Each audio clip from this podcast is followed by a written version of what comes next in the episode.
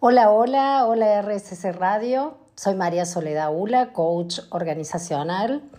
Y aquí estamos en otro programa, otro encuentro, otro jueves, eh, para estar con ustedes, para estar con otros, como los programas anteriores, que estuvimos con entrevistados súper interesantes, recorriendo temas de empresa, empresa familiar, sucesión de la empresa familiar, liderazgo femenino. Y particularmente el jueves pasado, junto a Vivek Barma, con otra energía, otro estilo, otro tono, eh, súper sutil, con un mensaje sobre el coaching y la espiritualidad. Disfruté un montón y vuelvo a agradecer a Vivek por haber compartido su tiempo, eh, su sabiduría con nosotros. Es tan lindo estar aquí, pero lo más lindo es poder disfrutarlo. Como decía Guillermo, Guillermo Petruccelli, cuando planificábamos o hablábamos sobre la posibilidad de hacer este programa, él me decía, hazlo y divértite. Y en eso estoy. Y eso que él me decía me, me hizo recordar algo que me dijo una persona una vez que fue iluminador, revelador, un verdadero antes y después en mi manera de ver el mundo. No sé si a ustedes les pasa, les pregunto, ¿tienen alguna frase alguna enseñanza, un mensaje de alguien, algo que alguna vez le dijo un abuelo, un abuelo, un profesor, un amigo, que les hizo tanto sentido que significó un aprendizaje transformador en su manera de observar o interpretar la vida? ¿Les pasó alguna vez? Es la sensación que de repente se te hiciera la luz así con algo muy sencillo y pareciera que entendiste todo eh, de manera inmediata, eh, espontánea. Y cosas que, fueron quizás tan contundentes para, para nuestra interpretación o para lo que necesitamos aprender en ese momento, que aún cuando pase el tiempo recordás con lujo de detalle la circunstancia, cómo sucedió, eh, qué estaba pasando en ese momento y cada tanto lo repiten en alguna conversación y cuentan la historia. ¿Les pasó alguna vez? Bueno, tengo varios de esos aprendizajes, yo los llamo aprendizajes express, eh, que probablemente voy a ir compartiendo en sucesivos programas si es que emerge o, o viene el caso. Pero ¿qué, ¿qué pasó esta vez? Esta vez yo estaba conversando o hablando y dándole demasiada atención, fuerza, poder y energía a un asunto que para mí era un enorme problema. Y esta persona solo me escuchaba, me escuchaba, no decía nada, y sin indagar en ningún detalle, sin mediar con ninguna interacción, sin introducción alguna, sin anestesia, me dijo, Sole, no te tomes la vida tan en serio. Wow, yo me quedé muda y ahí sucedió la magia. Con esa frase, poquitas palabras, me enseñó tantas cosas, tantas. Digo que ahí aprendí sobre la carga de drama que a veces le sumamos a hechos que son naturales, cotidianos, cosas que nos suceden a todos. Aprendí a distinguir también sobre prioridades para administrar el foco, la atención y la energía. Aprendí que todo eso a lo que, en lo que te enfocas o le prestas demasiada atención crece. Y en ambos sentidos. Te enfocas en el drama y el drama crece. Te enfocas en tus proyectos, tus proyectos crecen y así muchos ejemplos como la leyenda del lobo blanco y el lobo negro que les comentaba en el primer programa, aquello que alimentas crece, toma protagonismo, eh, más relevancia o le das vida. También aprendí que lo que tiene que ver con, con cuestiones de trabajo, por ejemplo, no deben ser necesariamente algo solemne o serio, que podemos transitar cosas con cosas importantes de nuestra vida con muchísima responsabilidad, pero de una manera más liviana, natural, auténtica, inclusive hasta con humor. Y también algo aprendí que practico bastante en ámbitos eh, informales o íntimos, con familia y amigos, esto de poner, ponerle humor a lo que llamamos drama, es decir, desdramatizar la tragedia. Sería como un recurso, una manera de exorcizar los demonios que creamos con nuestra propia mente. Entonces, eh, digo, haciendo el paralelo con eh, la responsabilidad de tener un espacio de comunicación, hacerlo con compromiso, respeto y responsabilidad, por supuesto que son los valores fundamentales, pero también agregarle alegría, diversión, humor o un espacio de flexibilidad para, para que fluya mejor. Bueno, les quiero agradecer a todos los que me envían mensajes después de los programas, me mandan eh, por lo general por Instagram, a mi Instagram, Instagram arroba María Soledad y me gusta porque hay algunos que quieren conversar como un poco más sobre los temas que tratamos. Entonces yo puedo pasarles las preguntas a los entrevistados, responder lo que esté a mi alcance y lo mejor es que si no escucharon algo o si no pudieron escucharlo completo, lo pueden volver a escuchar en los podcasts de RSC Radio en Spotify. Así que eso, eso está buenísimo. Nadie se lo, se lo puede perder. Y entonces, ¿qué tenemos para hoy? Eh, creo que fue en el primer programa, ya no recuerdo, que mencioné que iba a desarrollar el tema de los sí y los no. Los sí y los no que declaramos y cómo ciertas cosas suceden o no suceden a partir de esto. Suena muy obvio, ¿verdad? ¿Qué más quedaría por agregar o desarrollar respecto a esto cuando ya está suficientemente claro? Hay mucho para desarrollar porque el tema de los sí y los no trae ciertas controversias internas en algunas situaciones.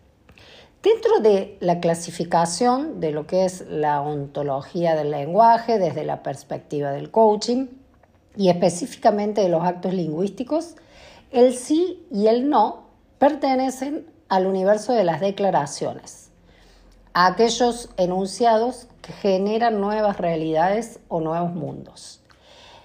Esto va en contraste con lo que son las afirmaciones, que solo se limitan a describir la realidad o mundos que ya existen. En términos de temporalidad, como me encanta describir el coaching, las afirmaciones son los enunciados en el presente que hablan del pasado y las declaraciones, los enunciados en el presente que hablan sobre el futuro, sobre un futuro que aún no existe, pero a partir de esa declaración abren a la posibilidad de la existencia. Entonces, aquí le encuentro sentido a lo profundo de estas dos palabras. Las dos más cortitas, pequeñas, solo dos letras cada una del lenguaje y el enorme impacto respecto al futuro que generan. Entonces, la idea es invitarlo a, invitarlos a reflexionar sobre esto que tantas veces quizás te haya puesto en cuestionamiento o te haya generado alguna inquietud.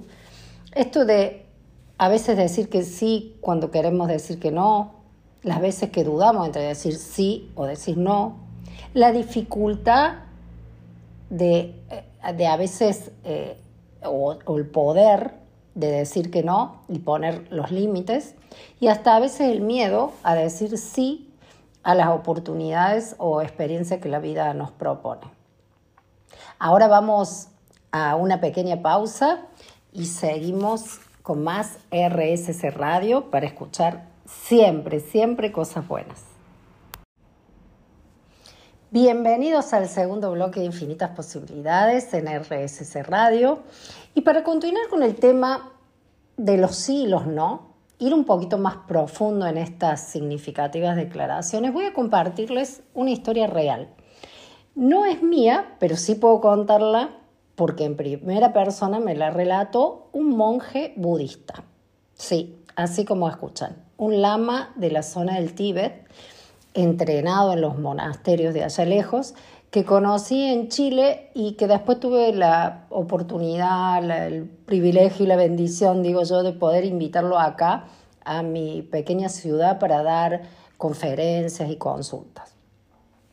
Les comparto eh, como introducción que yo pasé algunas temporadas bajo su entrenamiento, tuve la oportunidad de tener conversaciones directas con él, donde me asistió con sus enseñanzas y pasé también por los cuatro niveles de seminarios de entrenamiento en la filosofía y disciplina budista, los seminarios Bodhisattva. Bodhisattva significa algo así como aprendiz del budismo.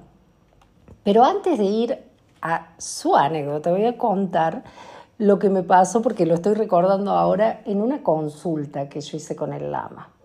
Es una anécdota que tiene que ver con temas trascendentales donde su sabiduría se reduce a todo lo más simple y profundo. Eh, para hacer corta esta, esta, introducción, les cuento, yo quería tomar una consulta eh, con el lama, una consulta personal, y lo más gracioso es que yo me imaginaba una consulta de una hora de duración, que era supuestamente la programación, no duró más de cinco minutos. Yo estaba eh, con la inquietud, tenía, esto fue ahora hace 10 años, un poco más, y mis hijos estaban entre los 10 y 13 años, y yo estaba preocupada por la calidad de la educación, por, por cómo educarlos a ellos, cómo ser un ejemplo para ellos, cómo orientarlos en la vida. Esa era la, mi preocupación. Entonces, eh, voy con, con el lama, le planteo mi inquietud y él lo único que me respondió fue, sea usted una buena mujer. Así, nada más. Y digo, ok, ¿y qué más? Nada, eso ya se puede retirar. Bueno, no voy a, desarrollar cuáles fueron mis reflexiones y mi aprendizaje profundo al respecto porque quiero contar su historia relacionada con los sí y los no. Cualquier cosa en otra oportunidad eh, me puedo dedicar a desarrollar sobre esa entrevista de cinco minutos. Resulta que este lama, que ya había atravesado las etapas de las enseñanza en su escuela y le tocaba ahora salirse de los templos para hacer lo que yo llamo, yo llamo así, las prácticas, no sé cómo se llamará en el, en el budismo. Una vez que pasas por todos los grados de entrenamiento, los lamas son como lanzados al mundo real, no solamente para difundir la filosofía, sino también para ponerse a prueba de sus prácticas en el mundo real, a desafiarse a vivir o a sobrevivir en coherencia con todo lo aprendido. Y así pueden pasar años por el mundo de país en país. ¿Y cuál es la historia?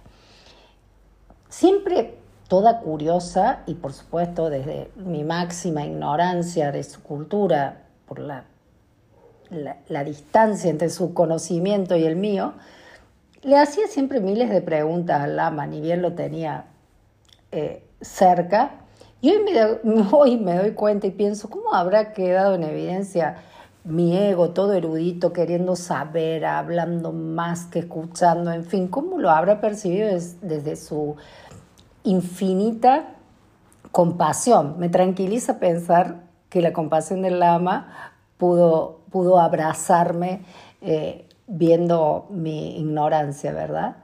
Y entre esa pregunta le pregunté cómo había o por qué había elegido venir a Sudamérica. Estábamos en Chile en ese momento. Y también qué le interesaba de venir a Argentina. Y me contestan, no, no, yo no le elegí venir acá. Lo que me trajo hasta aquí fue una única palabra en, que yo conocía en otro idioma. Yo solo hablaba tibetano y solo sabía decir yes.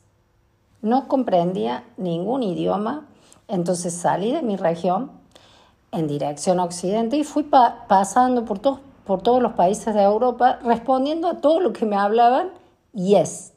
No entendía nada, no decidía ni siquiera el destino del autobús que tomaba, solo me presentaba en la boletería de la estación y cuando el vendedor de los tickets le preguntaba hacia dónde quería ir, él lo único que decía era yes. Entonces subía al, al bus y llegaba a donde llegaba porque decía sí a todo, porque no sabía decir otra cosa. Las personas le hacían propuestas y él decía yes, entonces de repente se encontraba cenando en la casa de alguna familia, tomando té porque le ofrecieron té, que si le hubiesen ofrecido café o se hubiese encontrado tomando café. Y así fue viajando, conociendo personas, culturas, comidas, solo diciendo que sí. Por supuesto que fue aprendiendo idiomas, habla perfectamente inglés, bastante bien el español, francés, alemán, italiano y portugués. Eh, eso lo fue aprendiendo con el tiempo. Yo no sé si el relato es así de exacto, pero ahora me doy cuenta que él me quería dar una enseñanza. Me estaba hablando del poder de las declaraciones como factor determinante en el destino. En, en, aquel tiempo, cuando yo no sabía nada de eso, aún no había estudiado coaching, nada de actos lingüísticos y, todo esto que hoy les puedo compartir, la cosa es que me quedé impactadísima igual con su historia. Em, la historia me dejó pensando. Las declaraciones sí y no operan desde dos perspectivas de conciencia y en cada perspectiva en diferentes grados. La conciencia del nivel, del nivel de impacto de declarar un sí o un no, conciencia para darnos cuenta que a partir de allí se abre un tipo de futuro u otro muy diferente. Y cuando hablo de futuro me refiero a un futuro a largo plazo o a cortísimo plazo. Un sí o un no puede tener impacto en un futuro de vida, no sé, muy impactante, muy importante, por ejemplo, decir que sí a una propuesta de trabajo en otro país que implica mudarse con toda la familia, Claro que es un quiebre en el destino importante de la vida. O impacto en el día de mañana, si te invitan a una fiesta, si decís que sí, van a suceder cosas que no hubiesen sucedido si decías que no. Y estos son los dos ejemplos de diferente grado de impacto en la perspectiva. Y en la otra corresponde a la libertad o el derecho legítimo del ser humano a decir sí o decir no para diseñar un futuro. ¿Y por qué menciono esto del derecho y la libertad como algo relevante? Porque a veces resignamos ejercer esta libertad por culpa o por mantener contentos o tranquilos a otros, por miedo a ir en contra de los sistemas sociales, por presiones externas. ¿Qué más? ¿Saben de lo que les estoy hablando? Y, los que saben probablemente en este momento puedan estar recordando si alguna vez entraron en conflicto o en dilema con ustedes mismos en su conversación interna, en decir que sí o decir que no, el sí o el no del qué dirán, del, del impacto en otros, de mantener el equilibrio con con el sistema o la sociedad. Bueno, vamos a seguir eh, con este tema que me encanta y ahora vamos con un poco de música y volvemos en el próximo bloque para continuar en RSC Radio en infinitas posibilidades escuchando cosas buenas. Siempre me quedo pensando si algo de lo que venimos compartiendo o que voy desarrollando les hace algún sentido. Y digo en este caso, porque antes les hacía una pregunta y digo, ¿será que pudieron evocar o recordar algunos de esos momentos en que tienen que tomar decisiones, pero esas decisiones sin matices, es sí o no? Y jugársela por una opción, me pregunto y les pregunto, ¿cómo experimentan ustedes el proceso?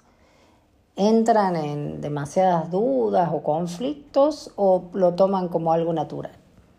¿A qué o a quién priorizan en sus decisiones?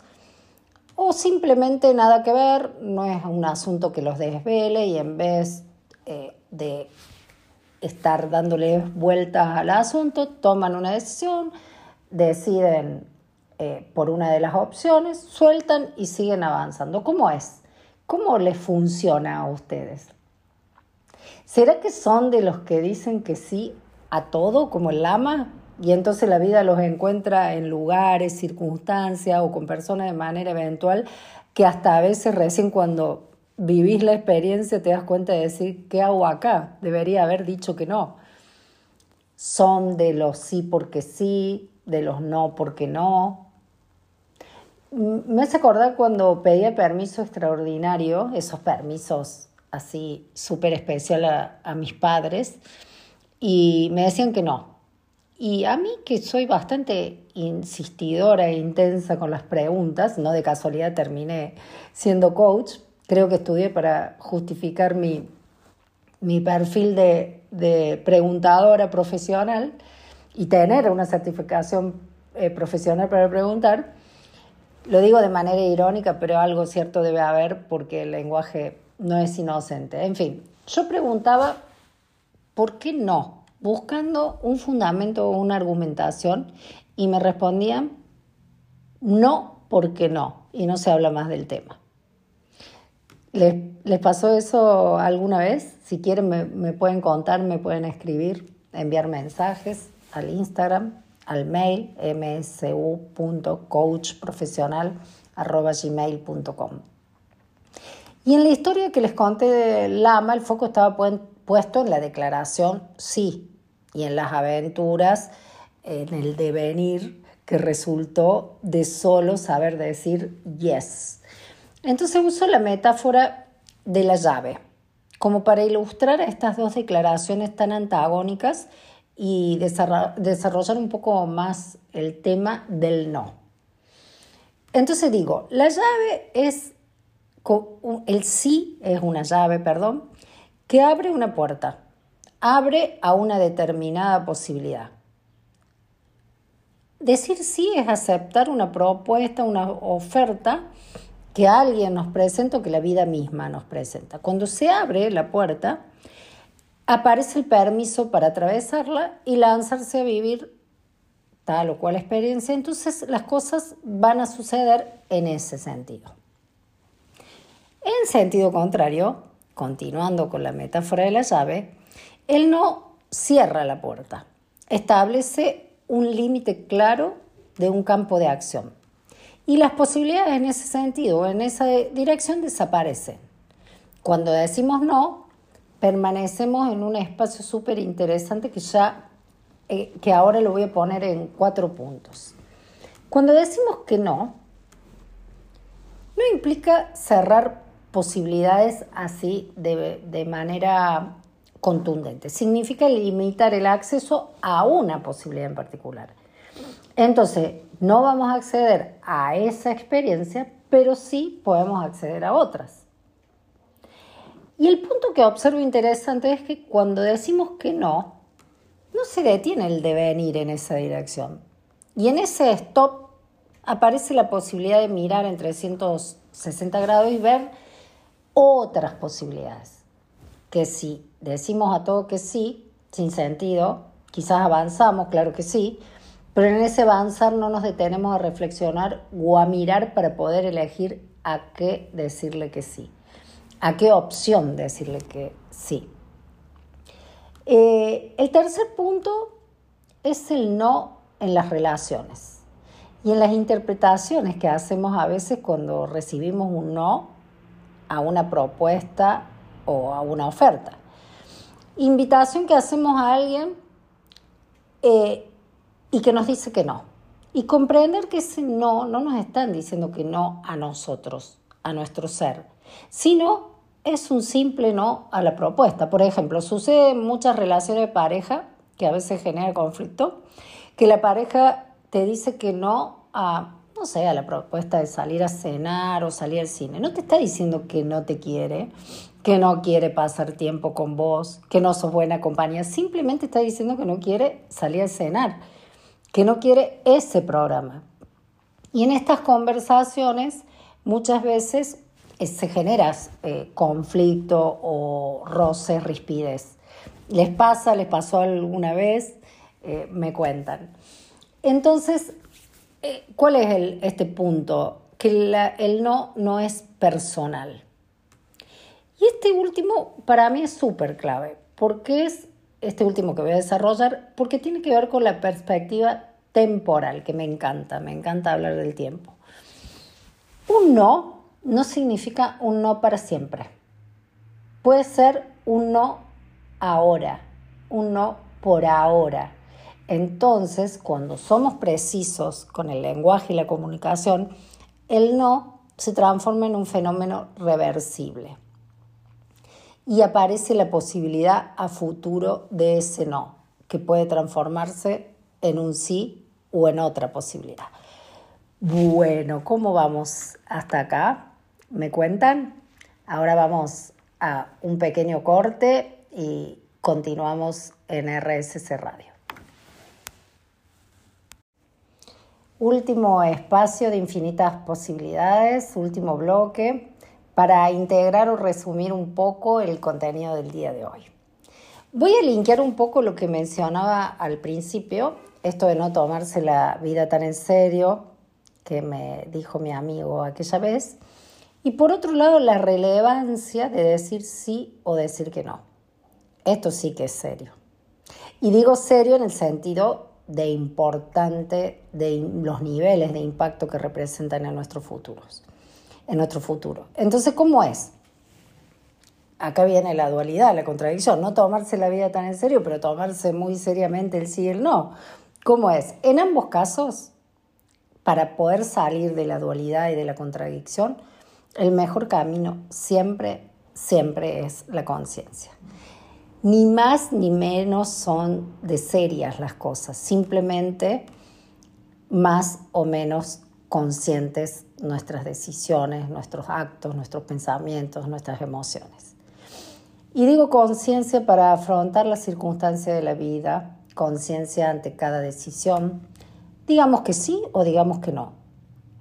No importa, conciencia para gestionar nuestras prioridades, conciencia para elegir para ejercer el derecho de libertad humana de elegir, derecho nuestro, derecho de los demás también, conciencia de responsabilidad y compromiso con todo lo que hacemos, conciencia para disfrutar, conciencia para valorar quiénes somos y conciencia para valorar a otros, conciencia para atravesar la vida con conciencia. Eso.